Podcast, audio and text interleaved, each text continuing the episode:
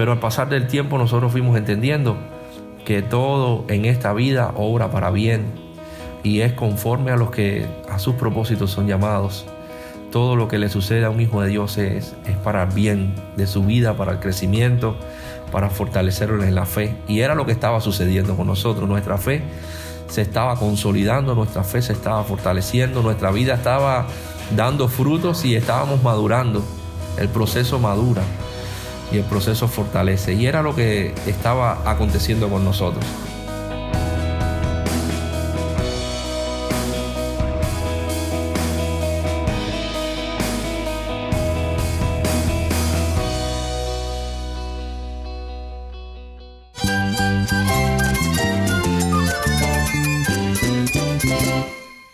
Cristo es todo para mí. Mi Salvador, mi amigo, mi guía. Cristo es mi verdad. Es nuestra guía, nuestro faro. Cristo es el Señor y Salvador. Nuestro protector, nuestro amparo, nuestra fortaleza. Es Jesús, el único que te lleva a Dios, el único camino, la verdad y la vida. No hay más ningún camino, es Jesús.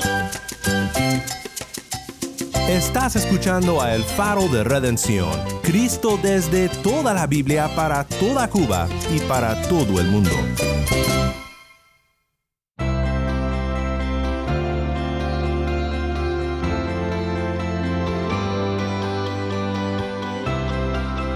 Hola, soy el pastor Daniel Warren. Gracias por acompañarme aquí en El Faro. Estamos en una serie recurrente titulada He decidido seguir a Cristo. En esta semana deseamos compartir historias desde Cuba de hermanos en Cristo que han seguido a Cristo, encontrando paz y reconciliación por fe en su nombre, y un nuevo propósito, sirviendo a Él con sus vidas. Hoy una pareja nos comparte sobre cómo Dios a través de enfermedad y a pesar de muchos miedos los trajo a servirle en el ministerio. De momento llego a quedarme con él y mi cuñado me dice, mi papá se le está cerrando la herida. Yo dije, wow, aquí el Señor se metió, aquí Dios está haciendo algo. Y literalmente mi suegro una semana antes de salir para el ministerio, para San Antonio de los Baños, que era el lugar donde estábamos destinados ahí, mi suegro le dieron el alta, su herida cerró completamente, su vejiga cerró completamente. Y estoy convencido 100% que fue Dios. Los médicos no tenían otra opción, los médicos no podían operar, no se podía hacer otra cosa que no ocurriera un milagro. Y ellos lo dijeron, hay que, aquí tiene que ocurrir un milagro. Y así fue.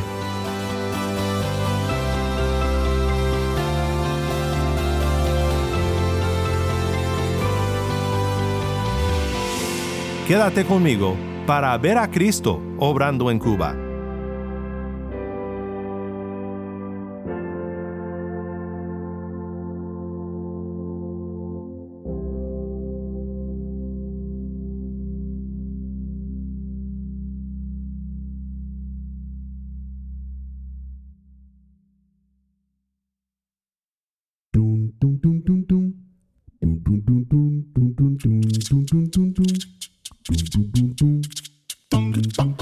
Vamos ahora con Ricardo y Jaime en Cuba.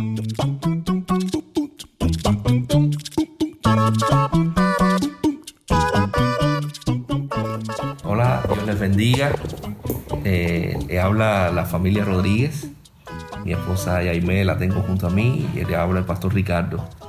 Queremos agradecerle a Dios ante todo por el llamado que, Él nos ha hecho al ministerio pastoral. Y queremos contar un poco acerca del proceso por el cual tuvimos que atravesar antes de salir al ministerio pastoral. Les recuerdo que tres meses antes de confirmar nuestra salida ya hacia una iglesia formal para comenzar el pastorado, mi suegro eh, cayó enfermo eh, con cáncer en la vejiga y estuvimos ahí día tras día eh, cuidándolo, atendiéndolo en el hospital. Mi suegro estuvo bien grave, con un sangramiento constante, no se le quitaba.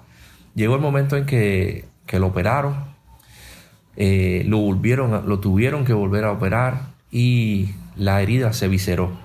La herida se abrió, se abrió la vejiga, la operación que habían hecho en la vejiga se abrió. Y en todo ese proceso mi suegro comenzó a tener infecciones por esa eh, operación y cayó en terapia.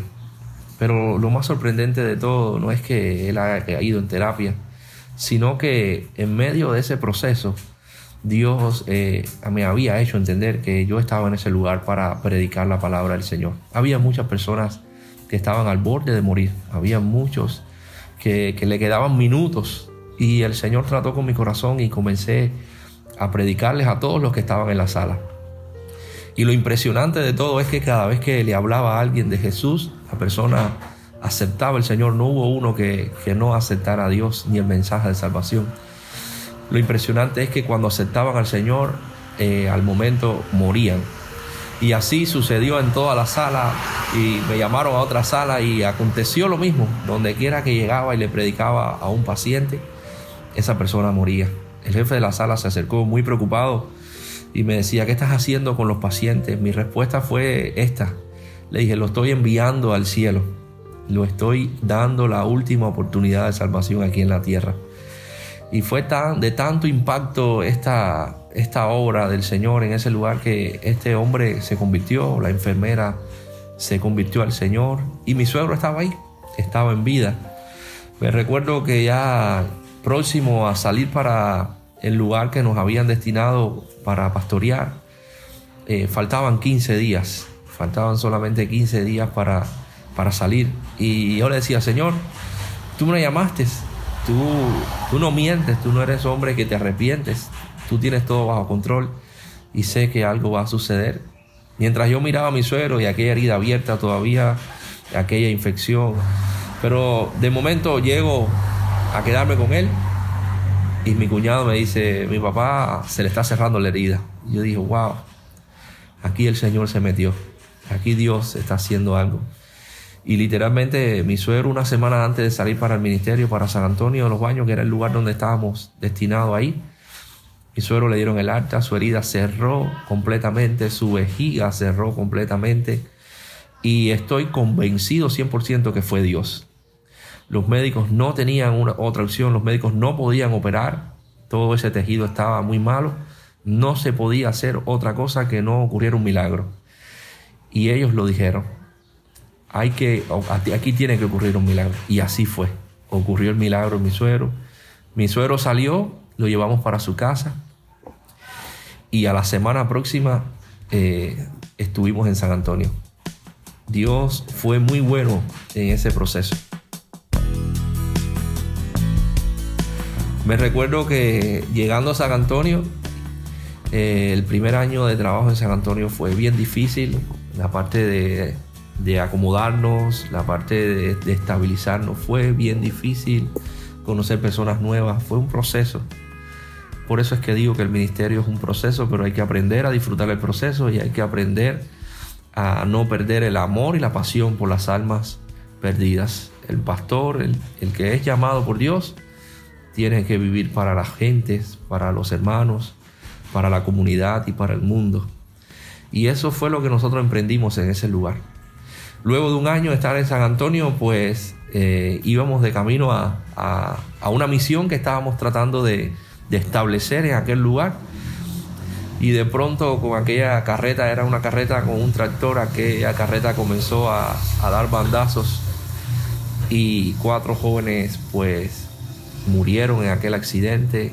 Luego de aquel momento también falleció.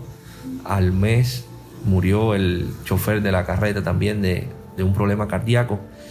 Pero en cada momento, cuando yo estaba en medio de aquella situación que no sabía qué iba a suceder con mi esposa porque ella estaba grave, no se sabía qué iba a pasar con el resto que estaban también heridos, el Señor me confirmaba una vez más que yo había sido llamado a pastorear en San Antonio de los Baños. Me recuerdo que eh, en todo ese proceso, el mismo día del accidente, en la noche, eh, vecinos que no aceptaban la iglesia, vecinos que no aceptaban el mensaje del Señor, Dios usó ese momento terrible para que ellos acudieran a la iglesia y escucharan un sermón por parte del pastor. Lo pedían, que el pastor diga, que el pastor predique, que el pastor hable de lo que Dios hizo y por qué sucedieron todas estas cosas. Y en medio de ese proceso tuve que dar un mensaje hablarle a todas esas familias. Fue bien duro porque había muchos que nos decían que eso era una historia, que era un cuento, que Dios no existía, que por qué había sucedido ese gran accidente. Pero al pasar del tiempo nosotros fuimos entendiendo que todo en esta vida obra para bien y es conforme a los que a sus propósitos son llamados. Todo lo que le sucede a un hijo de Dios es, es para bien de su vida, para el crecimiento, para fortalecerlo en la fe. Y era lo que estaba sucediendo con nosotros. Nuestra fe se estaba consolidando, nuestra fe se estaba fortaleciendo, nuestra vida estaba dando frutos y estábamos madurando. El proceso madura y el proceso fortalece. Y era lo que estaba aconteciendo con nosotros. Luego de eso, pensamos que en aquel lugar donde íbamos y ocurrió el accidente no iba a pasar nada. Y así, así no fue. Así no fue. El lugar comenzó a crecer, comenzamos a trabajar con niños, con los adultos se continuó predicando la palabra del Señor y la obra siguió en aquel lugar donde había ocurrido aquel terrible eh, accidente. Y Dios nos bendijo, Dios nos bendijo en aquel proceso tan fuerte porque muchos piensan que Dios es cruel, Dios no es cruel. Dios bendice a los que aman, Dios guarda a los que aman. Y entendemos que todos tenemos que morir. Y esas jóvenes murieron porque estaban preparadas y era parte de lo que nosotros teníamos que vivir en ese lugar. Y así fue una y otra vez el Señor bendiciéndonos, pudimos eh, derrumbar toda aquella, aquella construcción antigua de la iglesia, pudimos construir el templo, las almas se convertían, las personas venían a los pies de Cristo y todo lo que sucedió para la gloria de Dios. La familia de los accidentados eh, fueron consolados, las madres eh, recibieron la ayuda del Señor, el consuelo nuestro. Yo me acuerdo que mi esposa estaba acá en La Habana hospitalizada, ella sufrió una conmoción cerebral, no se acordaba nada, no sabía nada. Y yo sentí de parte del Señor estar con, con aquellas madres para consolarlas, para ayudarlas, porque Dios tenía el control de mi esposa y todo lo que iba a suceder con ella estaba en las manos del Señor. Esa fue la fe que abracé, esa fue la convicción que abracé y eso me ayudó a que eh, el pueblo, la comunidad, la iglesia, pues caminara junto con nosotros, que no retrocedieran, que no perdieran el ánimo, que no perdieran la fuerza. Y Dios recompensa la fidelidad de los justos. Dios nos recompensó con creces. Mi esposa salió de su estado de gravedad. Regresamos a San Antonio. Pudimos seguir sirviendo al Señor y todo para la gloria de Dios.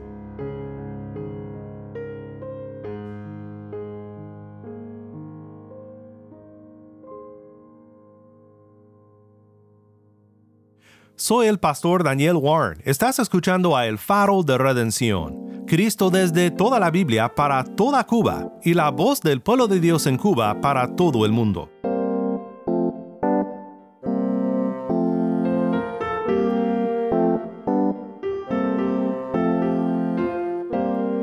Regresamos ahora con nuestros hermanos Ricardo y Aimé en Cuba. Ahora quiero darle la palabra a mi esposa que ella quiere decir algo.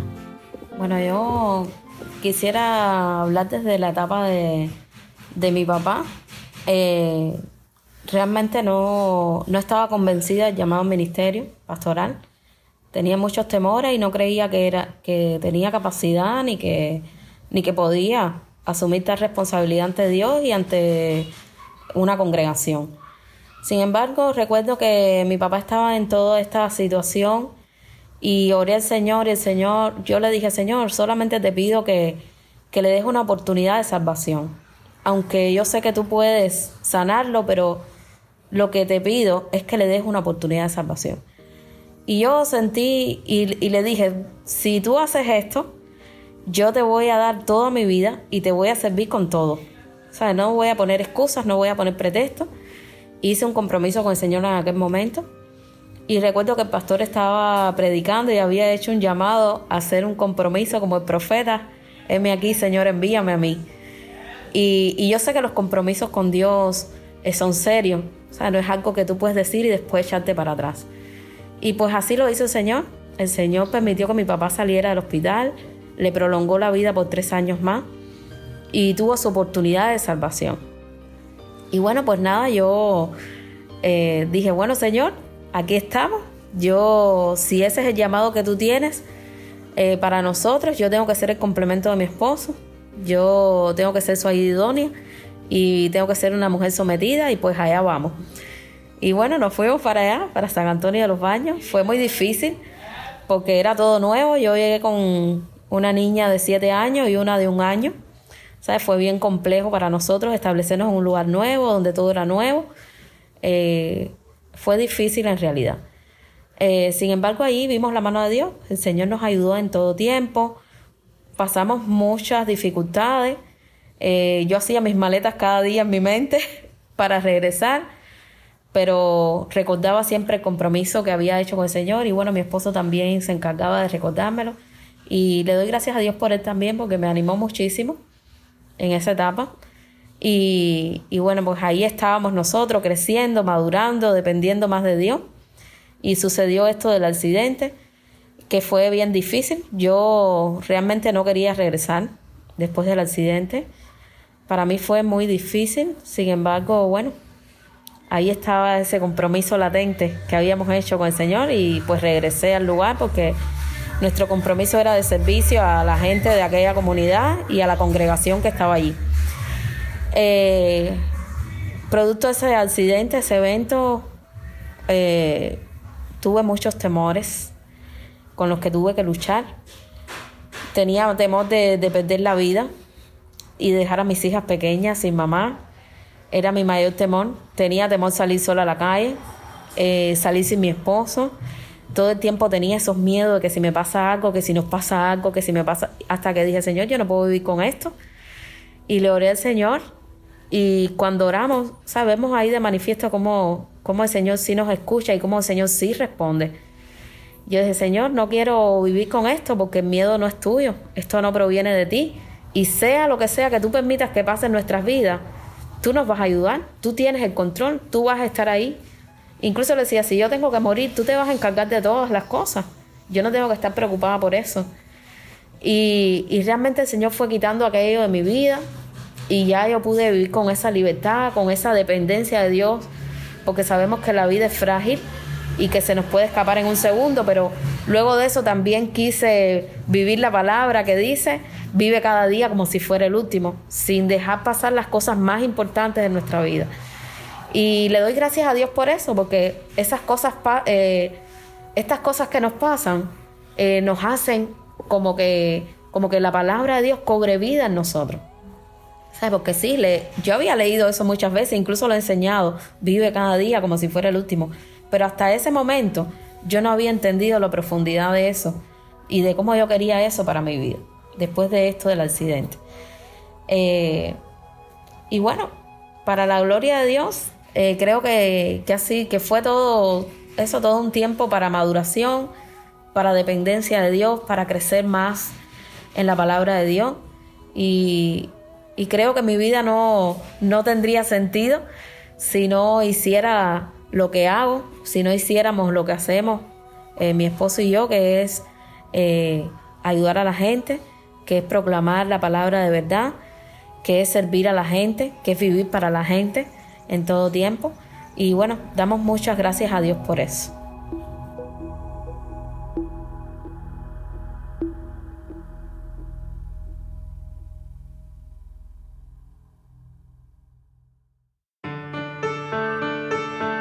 Soy el pastor Daniel Warren y esto es el faro de redención.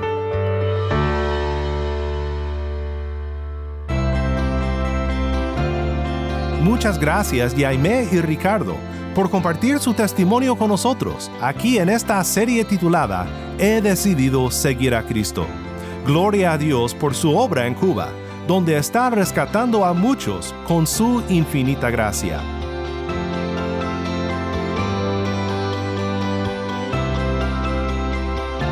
Si estás en sintonía fuera de Cuba y deseas seguir escuchando contenido cubano como este, ora por nosotros y considera unirte con nosotros financieramente para seguir proveyendo este espacio para la voz del pueblo de Dios en Cuba. Para más información sobre el faro y sobre cómo puedes ayudar, visita nuestra página web elfaroderedencion.org. Nuevamente nuestra página web elfaroderedención.org. ¿Tienes una historia que contarnos sobre cómo el faro de redención está impactando tu vida? Mándanos un correo electrónico a ministerio arroba elfaroderedención.org. Ministerio arroba elfaroderedención.org. O si te es más fácil, puedes enviarnos un mensaje en WhatsApp. Nuestro número es 1-786-373-4880. Nuevamente nuestro número de WhatsApp 1-786-373-4880. Y no olvides buscar el perfil del Faro de Redención en Facebook, Instagram y Twitter, donde encontrarás diariamente más recursos para animarte en tu fe.